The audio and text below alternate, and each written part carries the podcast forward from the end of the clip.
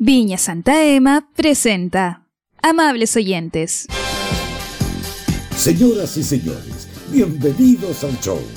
Ignacio Liga y Sebastián Esnaola se pasan de la radio al podcast para conversar de la vida misma sin apuro ni horarios. Aquí comienza Amables oyentes. Hola Ignacio. Sebastián, hola, hola, ¿cómo está? Bien, pregunta al tiro, sin anestesia. ¿Cómo va la higiene personal? Pero, pero, pero, pero, ¿qué es eso? O sea, no- ni siquiera cómo, cómo estoy, cómo me he sentido, qué tal la semana, la No, porque- lluvia. En- No, porque entra mí con me- la pata arriba como si fuera una pichanga de colegio, señor. Sí, porque me da la sensación de que ahí tenemos un problema. Yo, yo no tengo ningún problema con la, con la higiene personal, usted, pero, pero a a mí me parece impertinente. Se lo digo, se lo digo impertinente. No, pero no se lo tomen en la personal tampoco, no, no es necesario, pero es bien simple. ¿Cuántas veces a la semana se está bañando? No, yo encuentro que su pregunta es gratuita, su pregunta es irrespetuosa, No. su pregunta... No, no, no, no, no, No, pero si estoy no en mi país, en mi país y exijo respeto y me estoy bañando día por no se medio. ponga, ¿Y no se fue? ponga. Ah, día por medio. Bueno, día por medio, O sea, ¿sabe? no pero no, no por mí, pero no por mí, por, el qué? agua, por el agua, por el medio ambiente. Porque soy una persona consciente. Pero se puso ecológico de un día para otro, Ignacio, no le puedo Sí, creer. vi un documental de Petorca y no, no me baño más. ¿Sabe? Bueno, bueno, yo, yo pongo el tema y no quiero que me pregunte nada sobre el particular. Ya, ya, a ver, ya, ¿qué? Suéltelo. Usted dijo que se bañaba día por medio. Día por medio. Ya, ¿y usted está orgulloso de eso? Es como es nomás. No lo, no lo digo ni con orgullo, pero ¿sabe? Tampoco lo digo con vergüenza. Porque no hay ¿Por nada qué? que avergonzarse porque el cuerpo humano es, es normal. Y porque numerosos científicos y destacados académicos han dicho que no es necesario bañarse todos los días. Ya, pero pa- si lo- los fluidos corporales eh, operan, pues. Hay unas barreras naturales del cuerpo. Y está bien. y. Tiene que acumularse un poquito. Como una, una, una capita, una película así. Un, un, como, ¿Ha visto esa como fina capa de polvo que cubre los muebles después de un ratito? Sí. Como, como sí. que uno tiene que tener una, una barrerita extra, así. Eh, Entonces, si uno se la saca todos los días y se la y todos los días se la refriega, su cuerpo anda más expuesto. Eso En no, lo, cambio, no lo yo- inventé yo En cambio, yo me baño todos los días. todos los días. ¿Me pero- cree? pero no, obvio que no. Obvio que no. Obvio que. Mira, yo creo que te bañabas todos los días. Igual que muchas ¿Cuándo? personas que están escuchando y que están en este momento algunos escandalizados, otros cagados de risa. Yo creo que todos partimos esta cuarentena, marzo, abril, bañándonos todos los días. Ahí. Vamos a mantenernos limpios, claro. Voy a bañarme No, a primera hora para estar despierto para el resto del día. Bueno, yo no se va relajando con esa norma, pero sí. de inmediato.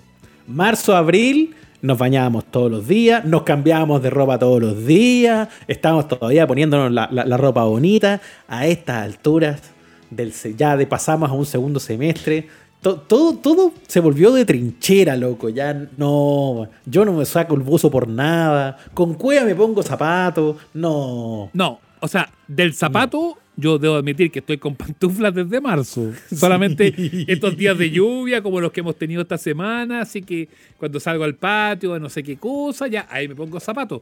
O cuando he salido a comprar, que han sido en los últimos, en el último mes han sido dos veces. Eh, pero el resto, pantuflas, viejito, pantuflas. No, estamos claros, estamos claros. Es, es la resignación, es el, el estado en el que estamos hoy por hoy. Estamos en modo sobrevivencia y no nos pidan más tampoco. Suficiente, suficiente Pero- que sigamos acá, pero hay que un sigamos tema. vivos con salud. Hay un tema, ¿Qué, Ignacio. qué- qué- cuál? No, hay un tema, porque una cosa es que usted viva solo y que usted conviva con sus propios perfumes, propios, personales y que está muy bien. Pero otra cosa muy distinta es cuando uno vive en comunidad. Mm, sí, es verdad. No, si yo tuviera que estar con más gente, quizás no me relajaría tanto, yo lo entiendo. O sea, Porque yo debo si admitir- usted todavía mantiene debo el admitir- mínimo de dignidad es porque hay gente. po. Debo admitir que en mi casa, ya me han dicho algunos, algunas veces, huevón, estáis vencido. Oye, que te, te secaste mal. Así como que fuera un yogur. No, pues yo igual... ¿Quiere que haga la confesión, Ignacio? o No, yo me estoy No, arriesgando. por- Estoy arriesgando mi prestigio, estoy arriesgando mi fama, estoy arriesgando mi comunidad con lo que le voy a decir. Mire, cada vez usted tiene menos, menos de todo eso, así que dele nomás. Ha habido semanas en las cuales yo me he bañado dos veces. Pero por favor. Qué horror. Ya, sí, No, porque, porque no, dos veces en una semana. Pero qué onda, un martes y un sábado, un martes y un sábado, por ejemplo, una cosa así. Menos, más o Uy, menos. pero Pero weón, si no ¿cómo, tengo- sido, ¿cómo sido pillarte un viernes? El viernes de esa semana, weón. Más No, fuerte la- que amor de madre. Pero es que ahí la patrona me dice, weón, por favor, anda a bañarte. Obvio, No, claro, po. No. Horroroso. Ya, sabe que. Ya. Está bien, Ya, pero, está bien. con- pero no se me haga, no se me haga el higiénico. Usted más o menos andado por la misma, ¿o no? Estando solo, pues es que eso, un- uno es más indulgente con uno mismo. Pero yo estoy tratando, tratando de mantener, mantener ahí eh, higiene día por medio. Los domingos casi nunca, ¿ah? lo, lo quiero decir. ¿ah? Los domingos, los domingos del live de Instagram estoy, estoy talco. Quiero que lo sepan. El problema, el problema es cuando uno le exige a los hijos, pero por favor, hijo, tienes que bañarte y te quedas mirando así como, "Shh, y vos, weón. Claro. Imponiendo disciplina de a dónde estáis pasado aleta y andáis retando al otro. No, no Ay, puede. ay, ser. Qué cosa increíble. Bueno, la pandemia habrá que ver qué es lo que pasa con estos planes que se han aprobado y a ver si es que tenemos momento porque va a ser difícil volver al régimen de la ducha diaria. Sí, sí, no, no, no, como que ya nos acostumbramos. Nos hallamos tan bien con esto, nos hallamos tan bien encerrados en la casa, nos hallamos tan bien con el bus y la pantufla. Para mí no va a ser sencillo dejar todas estas estas instituciones de estos meses. Lo El digo síndrome de la cabaña se viene firme, ¿ah? Sí, sí, la cabaña, la cabaña del tío Toma a esta altura, la, la, la cabaña donde guardamos la leña, porque estamos ya con, con una hediondez, por Dios mío. Ya salgamos de aquí rápidamente. Ya. Yo sé que la semana pasada hablamos de compras inútiles y ahondamos bastante en el tema. Está bien, perfecto. Entonces, yo sé que estábamos hablando de eso y todo, pero, pero no, no quiero dejar pasar esta cuestión porque yo estaba ahí dándole clic. ¿Sabéis cómo es estar hoy día Ujú. metido en internet que una página te lleva a la otra y, Sí. y, y al principio estáis como mirando noticias y termináis en la página de Wikipedia de Los Ángeles Negros? porque O de la cochinas. o la- no, yo jamás. Nunca he entrado a sitios como Xvideo, RedTube, Xhamster o Pornhub. Basta. Nunca jamás. Basta, Ignacio, basta. No, no, no, no. Salgamos al tiro de ese tema. Yo estaba mirando información, noticias. Y me encontré con Ignacio, una... Ignacio, en X videos no se ven noticias. De- Déjese, si ya dejé esa cuestión. Curiosa y bendita máquina. Ese es el titular. Dos puntos. Artefacto permite mantener un vino abierto y apto para beber por hasta seis meses. Y yo dije, caramba, caramba, Pedro. Porque claro, nosotros hoy día tenemos una relación muy linda con el vino, gracias a nuestros amigos de Santa lo- lo Aquí estoy, fantástico. con este gran reserva Cabernet Sauvignon. Pero ¿sabe cuál es el problema, Ignacio? Que a mí me dura dos días a lo sumo. Es que a eso voy, pues yo vi la noticia y dije, lindo invento. ¿A quién le dura un vino seis meses abierto? A nadie. A nadie. No, no corresponde, no corresponde. Entonces yo, con el mayor Yo de los respetos por agradezco- estos señores, sí, sí, sí. sí. Yo agradezco los avances de la tecnología, agradezco los avances de la conservación, pero honestamente, algo tan rico, tan maravilloso, tan extraordinario como Viña Santa Ema y sus productos como el Gran Reserva que tengo aquí en mis manos, difícilmente me va a durar dos o tres días. Claro, gracias por la ciencia, muchachos. A mí no me hace falta. Jamás voy a dejar un Santa Ema abierto por tanto tiempo. No. Y tú que lo compras ahí en tienda.santaema.cl, yo sé que tú tampoco. ¿ah? Así que aprovecha porque las ofertas de este mes están increíbles para que te lleves a tu casa una caja de gran reserva, que puede ser mitad y mitad. Ojo, ¿ah? Carmener Cabernet Sauvignon. O el Merlot que tiene hartos fans, como he estado escuchando. El Merlot Santa Ema, Sí. bueno. Oye, y tenemos un concurso abierto con nuestros auditores, ¿no? Uy, hay que recordar eso. Si tienen Instagram, eh, es momento de que nos sigan en Instagram slash amables oyentes. Esa es nuestra cuenta, amables oyentes en Instagram. Eh, y si no tienen una cuenta ya, eh, ahí tienen una gran excusa para hacerse un Instagram, porque tenemos un concurso increíble para que una caja te que llegue, te que te, que te llegue, así lo dije, Tiquitiquití. Tiquití, ah, ra, que llegue a tu casa. Que llegue a tu casa una caja Qué de gran reserva Santa Ema. Es una maravilla. Así que disfruta de un buen vino, de historias que trascienden y concursa con nosotros porque estamos buscando una historia. Le estamos pidiendo a la gente que nos cuenten con quién más extrañan brindar. Bonito. Eso. Buenísimo. Se van el live el próximo domingo, así que tienen tiempo para poder eh, contar su historia y contarnos justamente con quién harían un salud en estos tiempos tan difíciles. Gracias a Viña Santa Ema. Estamos felices de estar, por supuesto, con ellos. Lo hemos pasado muy, pero muy bien y hemos tomado un vino exquisito en estas últimas jornadas. No se olviden, tienda.santaema.cl.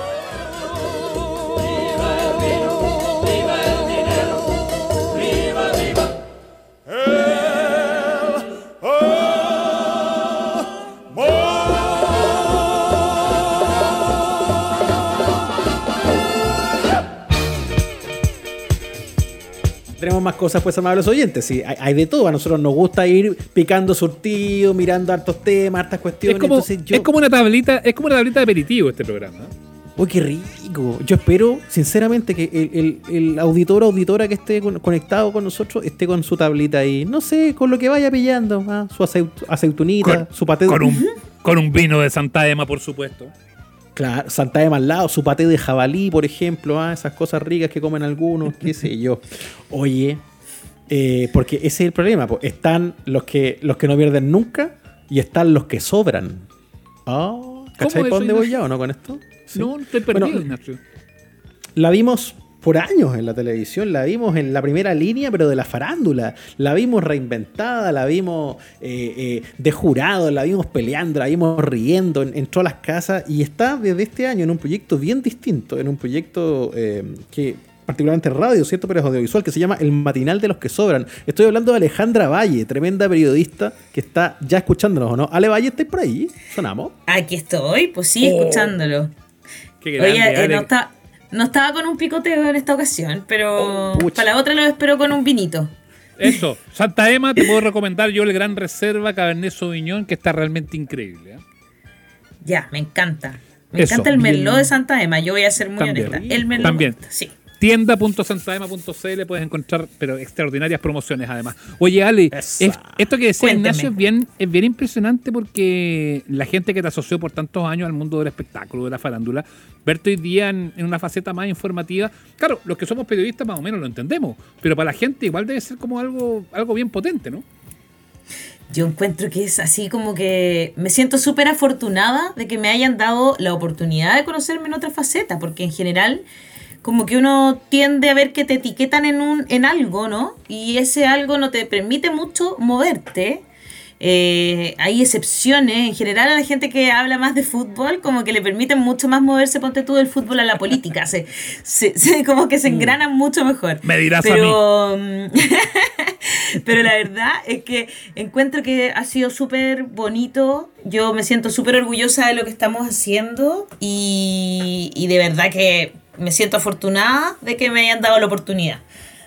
De todas maneras. La historia del matinal de los que sobran es así como uno la ve desde fuera, ¿no? Son estas salidas mediáticas como la tuya, la de Jürgensen o la de Daniel Stingo para luego juntar fuerza o esto se, se, se, se conversó, se creó de antes. Digo, ¿cómo, ¿cómo termina pasando lo que estamos escuchando y viendo ahora todos los días? No, efectivamente fue así súper, eh, se fragua tal como tú dices, con la salida, la mía es antes del estallido social, pero también venía adelantando un poco la mano en los canales, ¿no? Como que, así como que digamos que van ganando la fuerza y fue ganando la fuerza como un poquito más hacia la derecha, ¿no es cierto? y más del empresariado, eh, dueño de los canales, y eso hace que eh, empiecen a salir ciertas voces más disidentes, más disruptivas, eh, distintas del establishment. Y en eso sale Daniel y sale Mauricio y, y yo los llamo así como, hola, ¿cómo estáis? Oye, ¿les tinca que hagamos un vivo? Y sí, qué buena onda, buena idea, hagámoslo. Eh, y después, bueno, un millón de personas nos escucharon ese día y fue Wow. impresionante. Fue impresionante. Dijimos, oye, parece que esto tiene que seguir. Tengo una buena idea, esto que siga. y ahí, bueno, y ahí seguimos y ha sido, la verdad, muy, muy exponencial el éxito, pero sobre todo... em, creo que darse cuenta de que se pueden hacer cosas distintas y que hay público para todo. Eso yo. Ahora, ahora Ale, ¿qué, qué es los que sobran? Porque muchos pueden levantar la mano y decir, bueno, yo sobro, yo me quedé sin pega, eh, yo estoy con, eh, con suspensión de contrato en la FC, eh, otros podrán decir, yo eh, jamás me han considerado para mi opinión, otros dirán, bueno, los que sobran es puro surderío y no tiene nada que ver con, con las posiciones de otro lado. Eh, ¿qué ¡Oh, son? marxistas! ¿Quiénes, ¿Quiénes son los que sobran? Bueno, interesante. Yo creo que el 85% que no está en ese 15 que tiene mucho dinero, ninguno de los que sobran podría estar dentro de los impuestos a los super ricos, por ejemplo. Eh, es bien pretencioso al final, ¿no? Pero también em, se dio como en un contexto de, de las movilizaciones y la canción de los prisioneros era como un himno, ¿verdad? Y la gente sintió que este era un lugar donde no se criminalizaba la, movilización, eh, se hablaba desde otra perspectiva. Yo creo que es eso finalmente, los que no están tradicionalmente en los medios. Y por eso nosotros no entrevistamos tantos políticos, hemos llevado, pero cuando viene el caso de algún proyecto de ley, ahora hemos tenido que llevar más políticos, ¿no es cierto? Que se conversa mucho, hay mucha actividad en el Congreso. Pero en general intentamos que sean académicos, premios nacionales, pero también mucha gente de los territorios, cuando estaban las movilizaciones de las villas y poblaciones que son más eh, afectadas en general por la represión policial. Em, y ahí tienen, tienen una vitrina. Nosotros le damos una vitrina a las personas que están más en, esos lugares, ¿no? En, los territorios, en la movilización social, eh, desde la ONG, desde las fundaciones. Em, hoy día, no sé, por ejemplo, podemos conversar con la doctora de Celestino Córdoba y después conversar con Diamela El Titcat. Como que ese es como el, abanico. Creo que pensar un poco en quienes tradicionalmente no aparecen en los medios más grandes, digamos. Ahora, déjame ponerme abogado del diablo, porque uno dice, bueno, la de Valle, la de Valle estuvo 15 años en la tele, 20 años en la tele, no sé cuántos años estuviste. Por ahí, ¿ya? pero más o menos al ojo calculo eso. Jürgensen también, no sé qué, acá el diario, no sé qué, eh, vive tranquilo, cómodo, eh, Stingo estudió, abogado, profesional, todo el cuento. Eh, algunos dirán, bueno, pero en realidad así como que sobran, sobran estos, no tanto. Bueno, es que también se puede desaurar ideológicamente, pues no todo es económico. Creo que ahí es donde, donde hay donde están los que sobran, ¿no? Hay finalmente como que yo siento que la opinión pública en general que no se había fijado mucho nunca en los en los medios de comunicación, ¿no? Como que no era tan tema, de repente aparecían cosas y siempre ha sido importante la televisión, por ejemplo, en redes sociales como Twitter, ¿no? Que son como influyentes. Pero, mm, pero en general la gente no, anda, no andaba preocupada de lo que aparecía o no aparecía en los medios de comunicación. Cuando empezaron, cuando empezó del 18 de octubre en adelante, como que este fenómeno de Chile abrió los ojos, ¿no es cierto? Mm. También abre los ojos a que se dan cuenta que en los medios tradicionales había sido manipulada la información durante todo este tiempo, ¿no? No es que, oh, qué raro, sino que se notó demasiado, como todas las cosas, como todas las falencias de nuestra sociedad que se empezaron a notar, ¿no? Y con la pandemia se, eso se acentúa y la gente consume más medios de comunicación también, pero eso hace que se den cuenta también que eh, tradicionalmente solo había una mirada o que lo que le hacían pasar por objetividad no era tan objetividad, era también la visión de un lado nomás. Perdona que te interrumpa, ¿tú crees que estás deliberado? No sé, yo, yo hablo desde... ¿En qué sentido deliberado? El, tema, el tema de que se manipuló la información o el tema de que las líneas, las líneas editoriales dejaron de lado ciertos sectores. porque no sé, los que, los que nos tocó cubrirla desde el mainstream, en el caso mío, yo aquí levanto la mano, decimos, pucha, nosotros hicimos la pega con la mayor honestidad posible, entonces igual el cargo es un poquito injusto, ¿no? Lo que pasa es que yo creo que ahí siempre ha habido gente que va a hacer la pega y siempre va a haber gente que va a hacer la pega, porque, pucha, nosotros estudiamos periodismo por ciertas cosas, pero sí hay medios de comunicación que están más cooptados que otros porque son de empresarios que tienen intereses y eso es más o menos claro. Yo sé que, por ejemplo, las radios por algo han mantenido su, su credibilidad en el público, porque las radios mm. sí mantienen una cierta independencia en general. Eh, algunas, pero por lo menos las informativas. Eh, y la gente las percibe así, las sigue percibiendo así. Y, no me cabe duda que eso es así también. Pero los canales de televisión son otra cosa. Son. son están en manos de los, de los mismos empresarios que son dueños del retail, que son dueños de los, de los supermercados grandes, ¿no es cierto? Que son dueños de los bancos, que son dueños de eh, la comida, que son dueños. Entonces, Estamos hablando de grandes holdings y que quizás en otros países ni siquiera podrían ser dueños de tantos medios de, medios de comunicación y ser al mismo tiempo dueños de estos, estas empresas, digamos. Oye, Ale, claro, una, una, cosa es la propiedad, ¿cierto?, de los medios, que es lo que estaban conversando, pero, pero vámonos al contenido, porque yo imagino que los que hemos trabajado siempre en medios y lo que tú sigues haciendo también somos grandes consumidores. ¿Qué te pasa hoy día viendo tele? ¿Sigues haciendo zapping? ¿Estáis pillando matinales de tele, noticiero, estelares? Nunca, voy a ser de esas que dicen, no, yo no veo tele. No, no. claro, hashtag apaga la tele. Prende tu mente. No, Ah, yo no uso ese hashtag. No uso ese hashtag. A mí me encanta la tele. Soy una persona le gustan los medios de comunicación. Y si hice tele fue porque encuentro que la televisión es un medio maravilloso en el que se pueden hacer muchas cosas. Eh, lo que pasa es que, eh, claro, estamos hablando de la, de, de así como la macro, ¿no? La cosa macro. Claro. Pero en, en el día a día uno lo pasa bien igual cuando está ahí trabajando ahí, te haces amigos, te, no sé, también conoces a la gente creativa que trabaja en los medios de comunicación y que es la mayoría. Eh, entonces es distinto, ¿no? Yo, ¿qué me pasa cuando veo telos así? Eh, me Mm. pongo más criticona de lo que era antes, que ya era media criticona. Ya. Entonces, eh, es que yo soy muy autocrítica, incluso, o sea, soy súper crítica conmigo misma. Entonces soy crítica con los demás también. Y, y veo desde esa perspectiva. Eh, pero porque la quiero, porque me gusta que me gustaría que mejorara. Por ejemplo, TVN me da una lata tremendo lo que ha pasado, ¿te das cuenta? Y siento que eh, se ha ido perdiendo la creatividad porque también hay pocas lucas, han despedido mucha gente, el espíritu no está arriba y a veces siento que eso se nota eh, en, algunos, en algunos canales y en algunos sets, digamos, ¿cachai? Como que siento que se nota mucho. Eh, y también creo que hay cosas que van como quedando fuera de, no sé, como de, de- de este país que va cambiando, ¿no es cierto? Que va hacia reformularse eh, en un plebiscito que pretende hacer un, un proceso constituyente. Eh, como que de repente hay algunas cosas que encuentro que están de más, no sé, algunos programas de no. entretención, como que ya no, eso.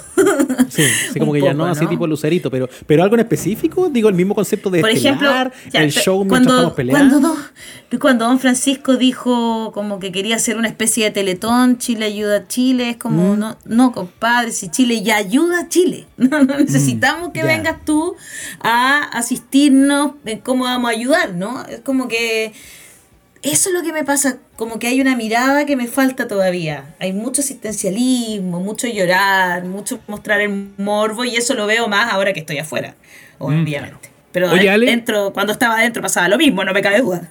Y a propósito de eso, de cuando estaba allá adentro, ese mundo del espectáculo, de la farándula y todo eso, eh, cuando lo miráis ahora afuera, ¿qué, qué, qué análisis así, así estuvo? O sea, eh, ¿fue bueno, fue malo? Eh, ¿Nos pasamos para la punta? La verdad es que fue una buena oportunidad en su minuto, pero hoy día lo miro con distancia. ¿Qué te pasa con, con esa época que estuviste tan marcada con el, el tema?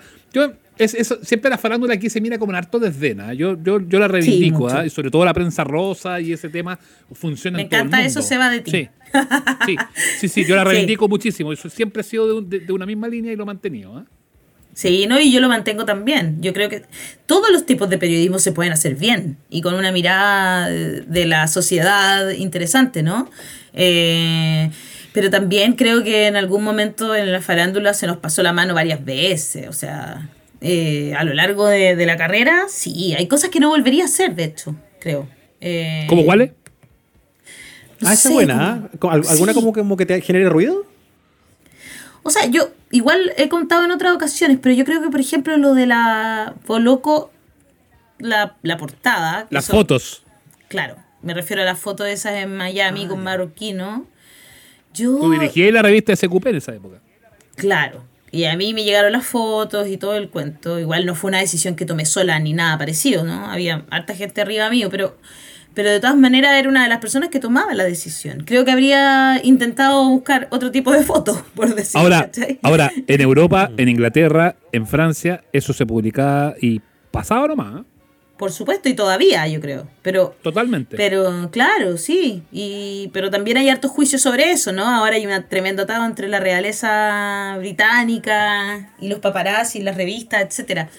Que es algo que me, me sigue gustando, por lo tanto sigo, sigue- lo sigo en las noticias. Obvio. Eh, Pero sabéis que sí, podría esperado, pero por una cosa de, de feminismo, de activismo feminista en el que estoy metida ahora, que lo entiendo desde otra perspectiva también, que en ese momento Eso no... te iba a decir, ¿ah? No Hay miraba, criterios, como que ese, ese matiz está, no sé, po, es- jugaríamos, o sea, y lo hacemos también, vidas amorosas hoy de, de manera diferente. A la luz de eso, Por po, supuesto, como, y- puta, es tu vida, es tu sexo, es tu, no sé, po. Claro, y eso... no- Son tus barreritas de jardín ahí, las que tenías montadas nomás, da lo mismo. Los palitos que pintaba. Y ahí se ven los yates que pasan y no sé qué, pero bueno. Claro, bueno, sí. Antes habían salido otras fotos ahí también. Lo que pasa es que Sí. por eso mismo, no sé, habría esperado que hubiese habido alguna foto un poco más recatada. Oye, Quizás. Ale, Era esa. y el, y el desprecio, ese, ah, pero vos venís de la farándula y qué tal. ¿Qué, qué te pasa con eso? Todavía a veces me lo, me lo tiran. Nunca va a dejar de estar, ¿no? Nunca va a dejar de perseguirme, por decirlo de una manera. Pero no me, no me siento un momento tan básico que la verdad es como, ya, vale. Y tú te, lo tenés chico. No sé, es como lo mismo. Está como al nivel.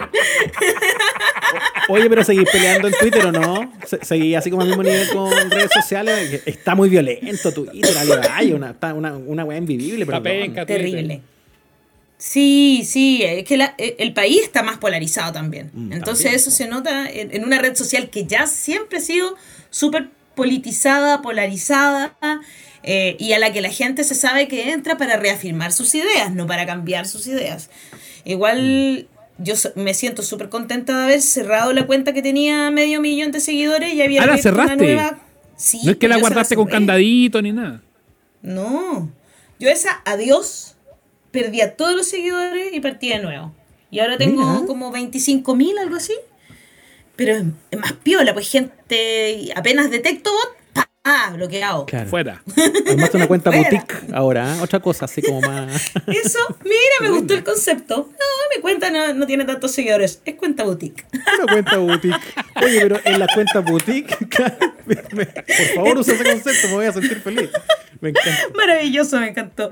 Oye, en la cuenta boutique y en la cuenta grande, y lo estuve viendo. Ahora se me, se me cruzó la idea mientras mi- hablábamos de la tele y ¿Ya? la pelea, la pelea con Viñuela, weón. ¿Viste, ¿Viste eso? ¿Te Sí. tocó esos clips así a propósito? Y la meta, la meta funa. Eso lo encontré interesante. Y la, y la metafuna, que el camarógrafo luego lo ponó alguien más, pero parece que era mentira. El camarógrafo fue una a Viñuela, pues una niña Ah. fue una al camarógrafo y después fue una a la niña, que no era real. Ale Valle, Ale Valle, la tele es muy loca.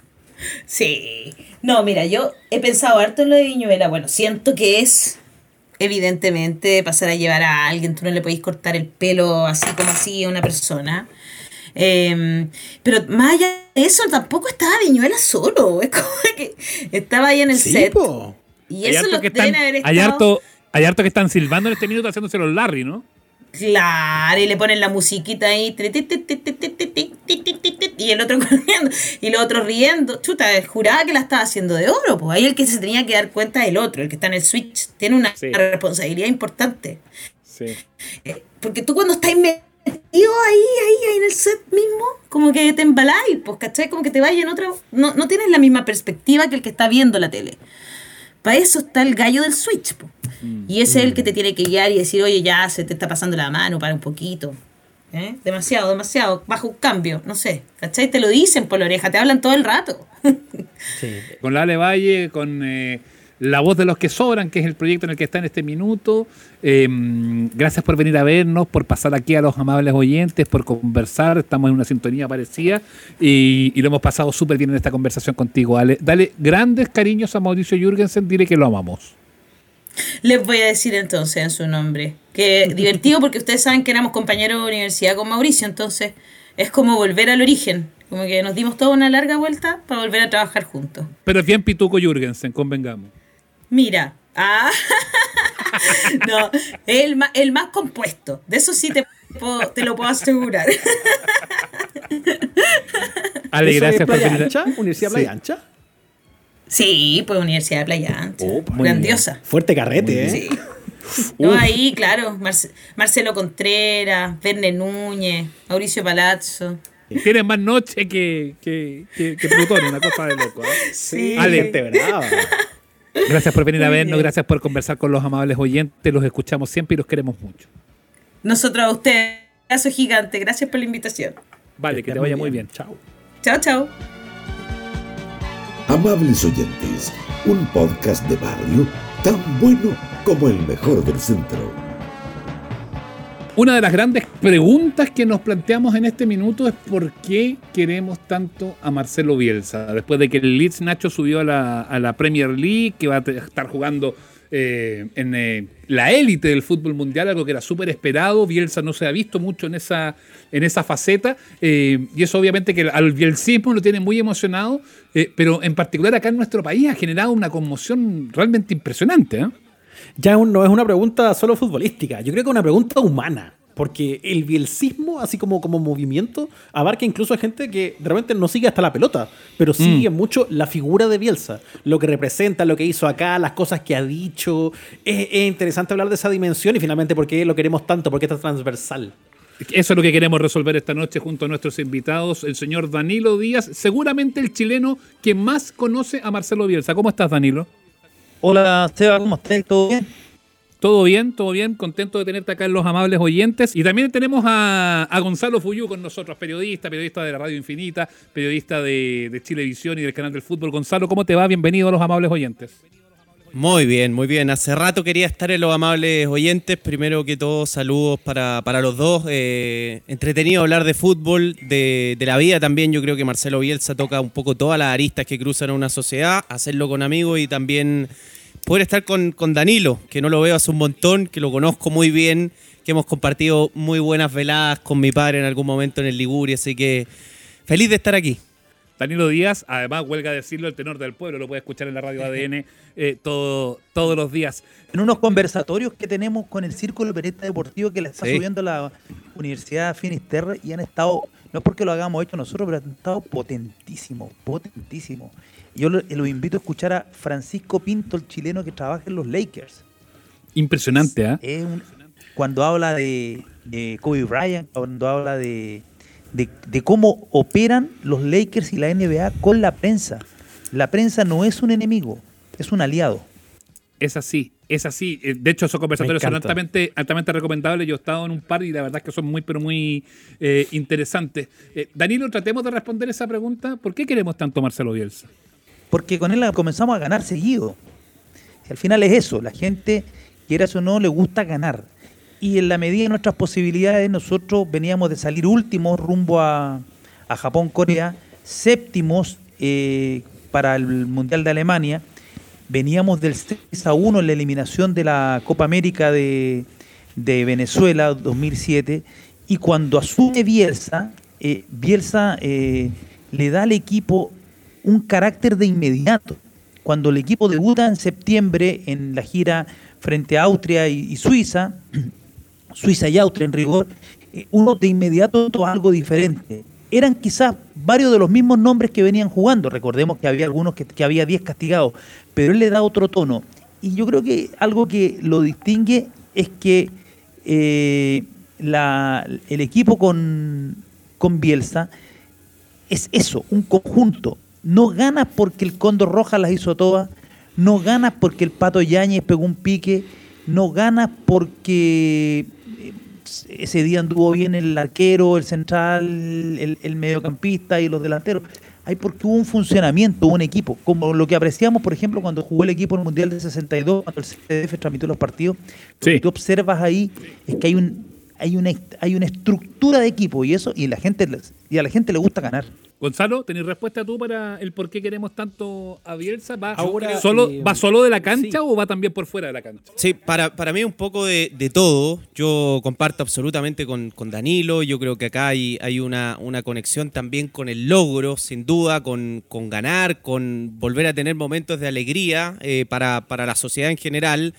Pero yo creo que Bielsa es un entrenador que consigue un vínculo emocional que por momentos es, muy difícil de explicar, porque yo sí entiendo que haya este, este vínculo y esta admiración profesional por lo que pasa con Marcelo Bielsa, por sus valores, por sus principios, por la disciplina, por lo que consigue, por cómo juegan sus equipos, por la personalidad que tienen sus equipos, pero creo que hay, hay cosas como enigmáticas, como el sentir de una sociedad con Marcelo Bielsa, que es difícil de, analizar por qué se da. Yo una de las cosas que creo, y la he escuchado bastante de, gente que, está analizando mucho el fenómeno ahora de, de, Leeds, es que creo que Marcelo Bielsa estudia muy bien el club, al lugar que va a ir, a la ciudad, a la gente, y se empapa con el sentir del ciudadano de, ese lugar y que por eso conecta, conecta como de manera profesional, conecta también de, de manera emocional porque creo que logra empatizar muy bien con el lugar en el que, en el que va a ir, donde, donde se va a encontrar.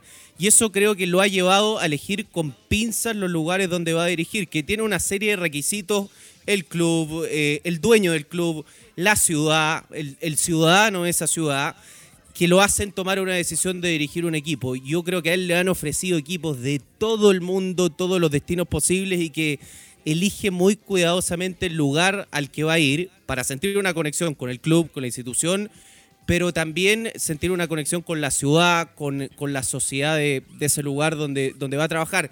Y además yo creo que cuando vino a Chile se dio en un contexto muy especial para Marcelo Bielsa. Yo creo que él vino con el corazón en la mano. Creo que Marcelo Bielsa vino después de un masazo y de un golpe muy fuerte que fue haberse ido eh, en la primera ronda de, del Mundial de, mm, de Corea y Japón con la selección argentina, un equipo que se pensaba que podía ser campeón del mundo y que creo que fue muy valorado por una parte de la sociedad, pero también muy maltratado por, por otro, otro porcentaje de, la sociedad. Entonces creo que acá vino eh, con, con, con, otra mentalidad, con, con, otra disposición y él también se fue encontrando con mucha muestra de afecto y con mucho elogio y mucho agradecimiento a lo que fue su gestión. Yo quiero agarrarme del hilo de lo que dice Gonzalo Fuyú a propósito de, algo que, que, es evidente, pero es bueno ponerlo en contexto para esta conversación. Danilo Díaz, Gonzalo Fuyú y Sebastián ahora los tres son periodistas que hoy cubren deporte y están muy metidos en el mundo del fútbol permanentemente. Yo, señores y señores, tengo menos fútbol que la revista del campo. Pero así todo, quiero muchísimo a Marcelo Bielsa. De verdad que lo quiero mucho. A mí me enternece una cosa de él, de verlo en pantalla, de escucharlo cuando habla, de las pocas fotos cuando sonríe. Me emocioné bastante con el triunfo del Leeds y hasta le seguí. Me puse a ver partidos de la segunda inglesa, chiquillos, porque, porque yo tengo de verdad afecto por el hombre. Como que veo en él, no sé si es una suerte de figura paterna, pero algo eso, me pasa. Eso te quiero preguntar, ¿te sumo, Nacho? Porque yo sé que tú no, no, no eres tan fan del fútbol, pero te sumo. ¿Qué te genera a ti, Marcelo Bielsa? Es que a mí me pasa eso, me, me, llega de una manera muy humana y por eso quiero ir también a, hacer un contraste con lo que decía Danilo y, y ahí le quiero contrapreguntar para ir para allá porque no es común, digo, en, en, un, en, en, la alta competencia y en una disciplina como el fútbol, un técnico que hable abiertamente, por ejemplo, del fracaso y que hable de cómo te educa el fracaso, de cómo te, enseña el fracaso. Digo, una concepción completamente distinta del éxito, lo que ha dicho varias veces, ¿no? Eh, es, como, es como el anti el anti-winner. A ver, el flaco Menotti decía mucho de esto, hablaba mucho de esto. Valdano también lo hablaba. Lo que pasa es que en los últimos años nos hemos acostumbrado a, escuchar mucho al que gana, e incluso Guardiola, que gana mucho, también está más cerca de este discurso que, que el discurso de Mourinho, que fue como el que, se impuso durante largo tiempo. Pero cuando uno va a la profundidad y por qué los equipos de Bielsa y el trabajo de Bielsa generan esta adhesión, a mi juicio, hay un rasgo que es muy relevante, sobre todo en este momento y en, y en los últimos años, su honestidad intelectual. La honestidad que él tiene para decir, yo creo en esto, estas son mis condiciones, eh, él no, no, está con la trampa, eh, más allá del incidente de cuando lo sorprendieron con los espías, pero para él formaba parte del folclore del, folclore futbolero, que es algo muy tradicional en el fútbol sudamericano. Él decía, no me aporten nada, porque él ya sabía todo del rival.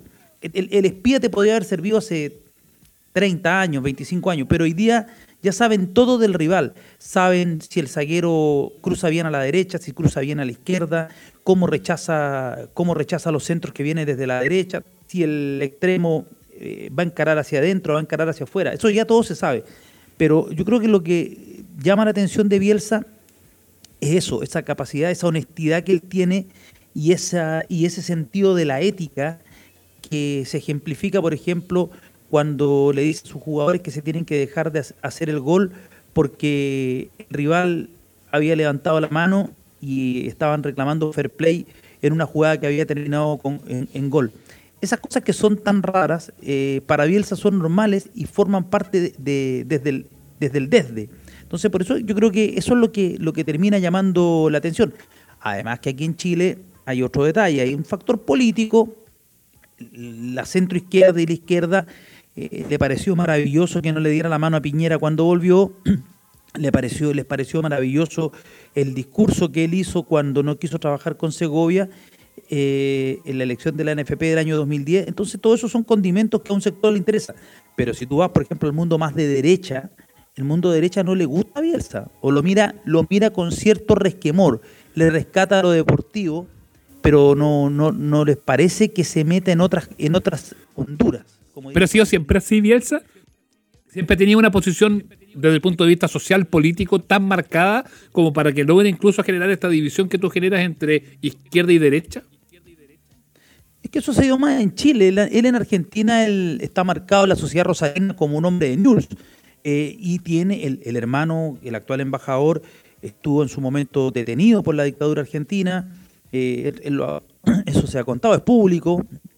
Y él forma parte de una familia que es de centro izquierda. O sea, él- de hecho, el hermano es embajador del gobierno de, lo- de los K, de, de- de Alberto Fernández. Por lo tanto, aquí de eso no, no- no hay ninguna duda. Él tiene una sensibilidad social. No por nada es amigo de Felipe Berrío. No, él no, es amigo de, de un, de un cura de Chenstar. Es verdad. Él es amigo, es amigo de un cura como de un cura obrero como Felipe Berrío. Entonces, todos esos son datos que, hay que irlo sumando. Pero en Argentina él, pagó en cierta medida el no ser, el no ser porteño. eh, y ser de una ciudad importante, la segunda ciudad más, quizás junto a Córdoba, la más importante de Argentina, pero él forma parte del mundo rosarino donde se divide entre leprosos y canallas, y él está entre los leprosos.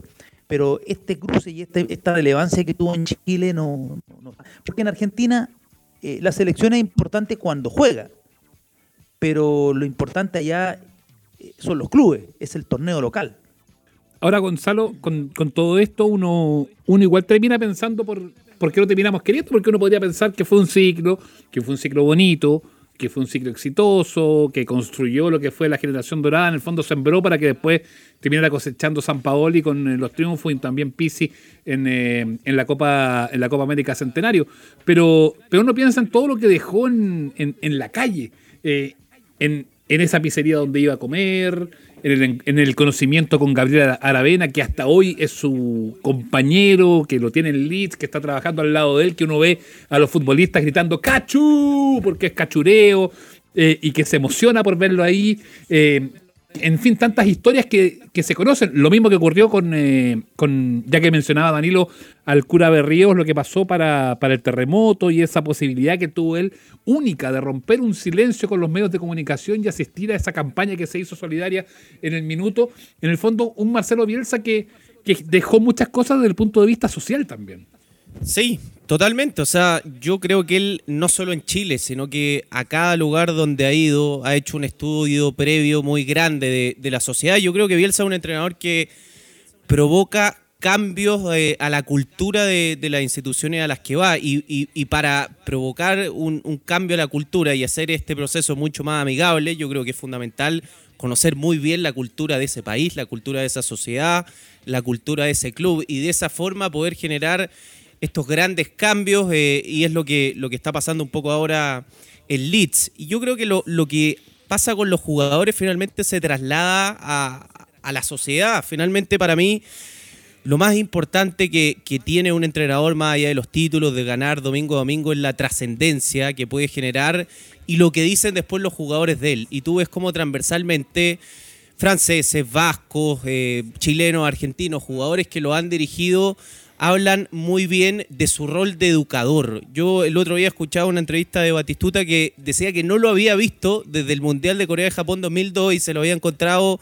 el año pasado y, y se llegó a emocionar porque decía, a mí Bielsa me educó, me mostró un montón de, de- de valores, un poco con esta honestidad también que dice, que dice Danilo, de cómo yo tengo que ver la vida, o sea, entrenar eh, en las condiciones más adversas y cuando yo después miraba las cosas en perspectiva, yo me daba cuenta que ese finalmente era el camino y yo creo que esa serie de valores que él le va entregando a los jugadores que dirige se van extendiendo también a, la sociedad y ojo que él no lo hace, lo hace sí con, con, cosas que a veces son como enigmáticas, con, con- eh, situaciones que no son tan comunes, como llamar a alguien y no esperar que, que- que le responda y le corte, que llaman la atención, pero lo que a mí me llama mucho la atención es que Bielsa genera cercanía desde la lejanía.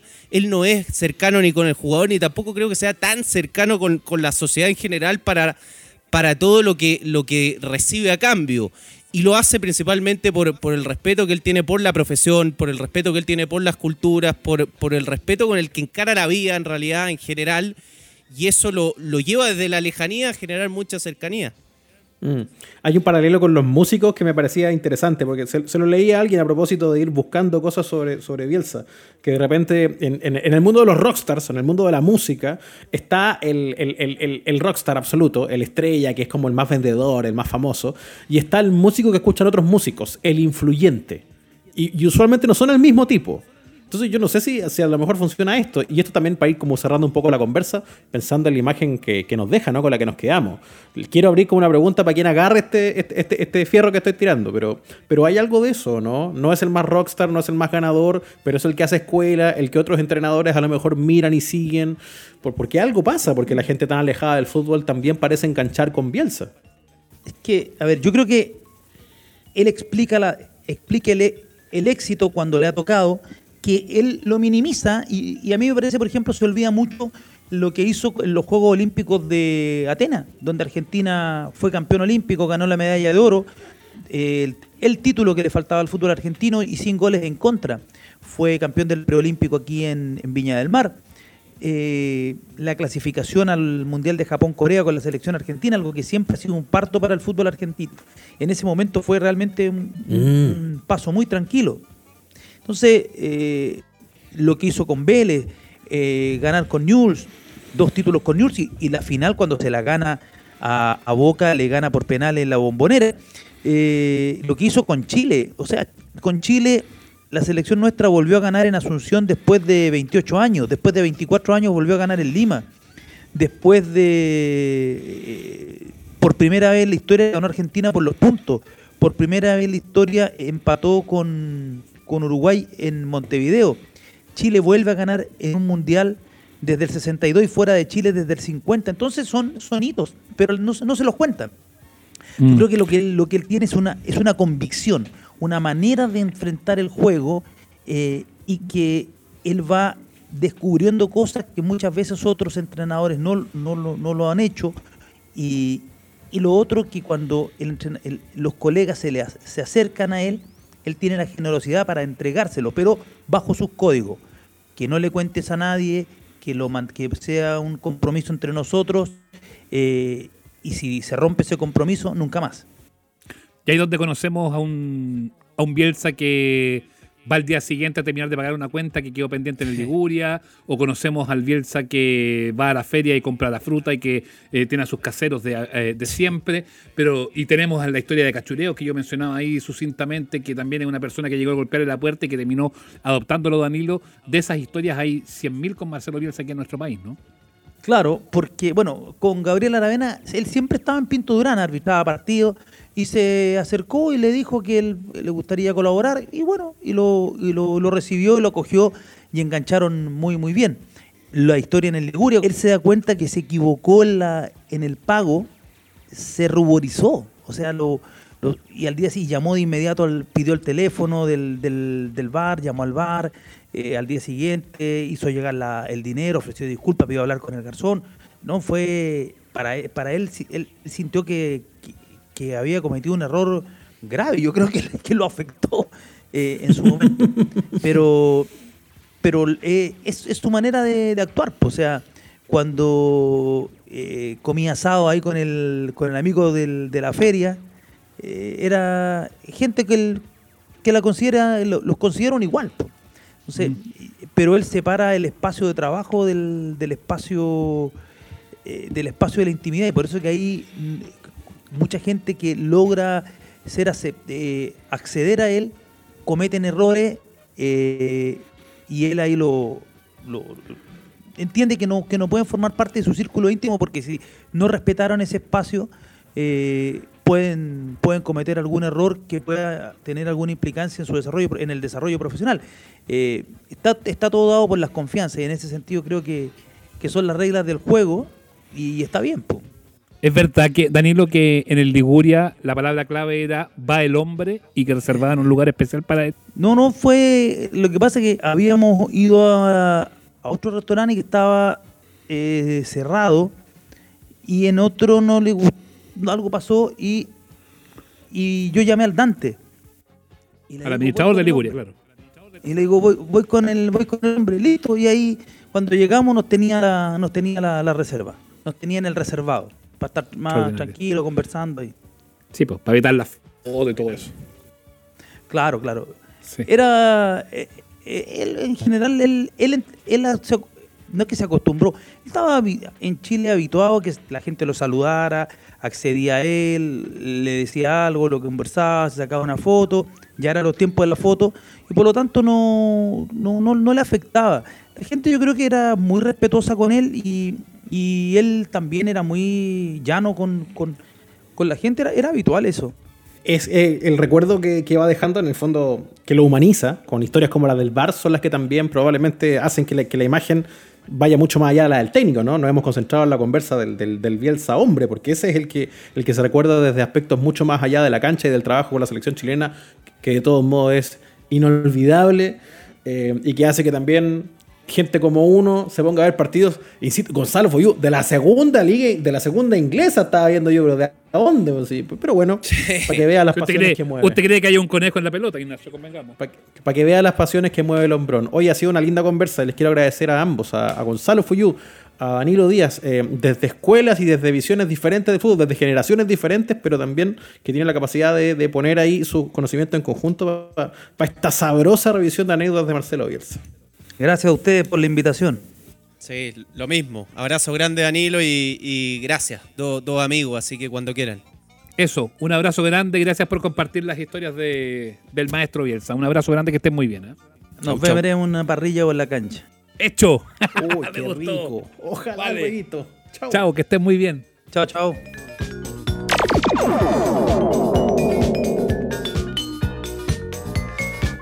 Ah, Ignacio, oye, que ha estado buena. Hoy estuvimos bien esta semana, ¿eh? Hartos invitados y cuál, y cuál ha aportado más y cuál ha entregado más información entretenida y conversación notable. ¿ah? Cada día Me lo paso encanta. mejor en los amables oyentes. No creo que se- no, sería muy triste que fuera el único que lo pasa bien con el programa, ¿no? Chiquillos, si lo pasan bien, avísennos, por favor, cuéntenos. ¿ah? O si lateamos arroba por- amables oyentes. O al No, revés, si lateamos, avísenos, por favor, y paramos, lo hacemos más cortito. Sí, no, también me dicen, si no yo me pongo a ver películas, esta hora me da lo mismo. pues. No, tenemos No. un esfuerzo de producción que es realmente notable, que ha estado muy, pero muy bueno.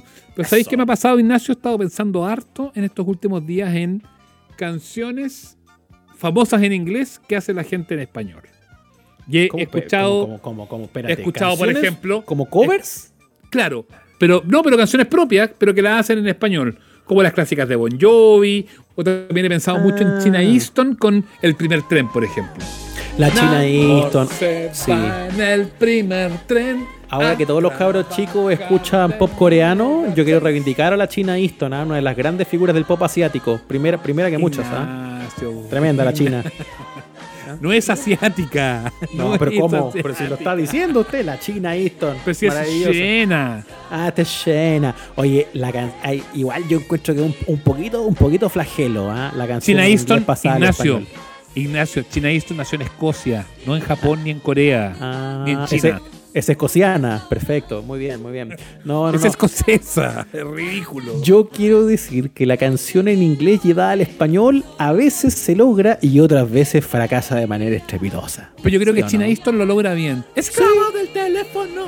Es buena, es buena, es buena, es Sí. buena. ¿Y qué me decís de Bon Jovi? Y lloré weón- y lloré y juré que no iba a perderte. Ese weón la hizo pena. No, esa no, no. Yo sé que tiene muchos fans Bon Jovi y aquí a la gente le gusta y qué sé yo, pero, pero no, pero diga, aceptémoslo. Esa canción estaba bien. ¿Para qué arreglar lo que no está roto? ¿Para qué doblarla al español, weón? No hacía falta John Bon Jovi. Yo creo que fue muy mal aconsejado, ¿ah? porque la canción en inglés es suficientemente buena como para que diga, ¡Oh! Vamos a ir a conquistar el mercado latino haciéndola en español. Y no pasó nada, po. No, al final, ¿sabe para qué quedó? Para el meme, para el chiste. No hay nadie que se la tome en serio esa canción. Na- Nadie podría decir en plan romántico de verdad, oye, oye, te dedico este tema. No, no da, no da, no da. O, o me pones a Freddie Mercury en español, que también otro que incursionó con, con No. las palabras de amor. E- Esa Queen en español. Yo No, creo que en ese minuto los productores de discos estuvieron muy perdidos. ¿ah? Sí, es que tratan de facturar como fuera y no todas las ideas son buenas. Pues como usted bien dice, faltó ahí esa- ese amigo, ese amigo que te dice las cosas de frente y es como, ¿sabes qué? No. Amigo, No, pero yo me quedé pegado con China Easton porque. Hablando de ti, hablando de mí. con, Lu- ama- con Luismi, con Luismi que era un potrillo. Prohibido el amor.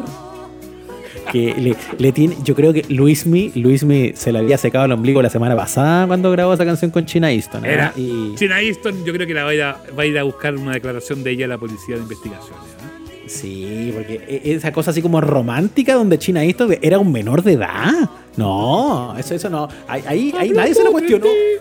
Nadie se lo cuestionó en ese minuto. Pero, pero había una cosa bastante legal.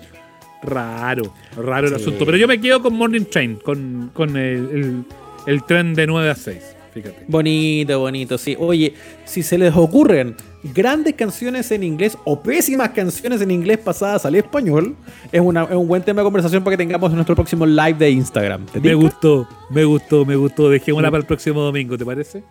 Ya, po. Nos encontramos ahí en arroba amables oyentes. En Instagram, en Twitter, nos siguen, nos comentan, nos piden invitados, eh, nos pueden decir qué les parecen los programas y ahí nos estamos leyendo todos los días. Y esto se puede escuchar siempre. Sí, tenemos hartas cosas. Tenemos concurso de Viña Santa Ema. Participen en el Instagram de, de Amables Oyentes. Ahí pueden dejar eh, la historia que los obligue a hacer salud en este momento tan difícil de la pandemia. Eh, tenemos el eh, viernes La Yapa con Gonzalo Fuyú, que vamos a estar conversando con él. Y tenemos el domingo el live, donde estaremos hablando justamente de estas canciones. Partamos, ese va a ser el primer tema del próximo domingo. ¿Te parece? Listo nomás, para que partamos ahí. ah, Michael Jackson. Todo mi amor eres tú. Ahí, otra para la lista de canciones malas. Oye, eh, este podcast se puede escuchar en Spotify, en YouTube, en Google Podcast, en Apple Podcast y en iVoox, entre otras plataformas. Y si te gusta, si te pareció bueno, si te reíste con nosotros, no te guardes el secreto, compártelo, recomiéndaselo a los amigos. Incluso si no te gustó, se lo puedes recomendar a tus enemigos. Y así Me cada día eso. hacemos crecer más esta comunidad. Ya, vámonos cantando. Como nos gusta irnos aquí, Amables Oyentes. Con. China Easton. ¡Salud! Gracias, Santa Mi Ema. amor se va en el primer tren, tren. hablándonos de 9 a 6.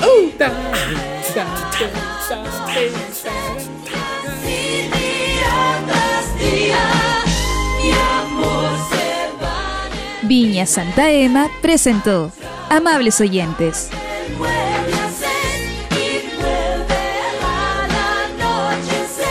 Hasta aquí llegamos. Nos reencontramos todos los domingos en el Instagram Live y los miércoles en nuestro capítulo de estreno. Somos los amables oyentes. Suscríbete a nuestro canal en Spotify, Google Podcast, Apple Podcast y en nuestras redes sociales.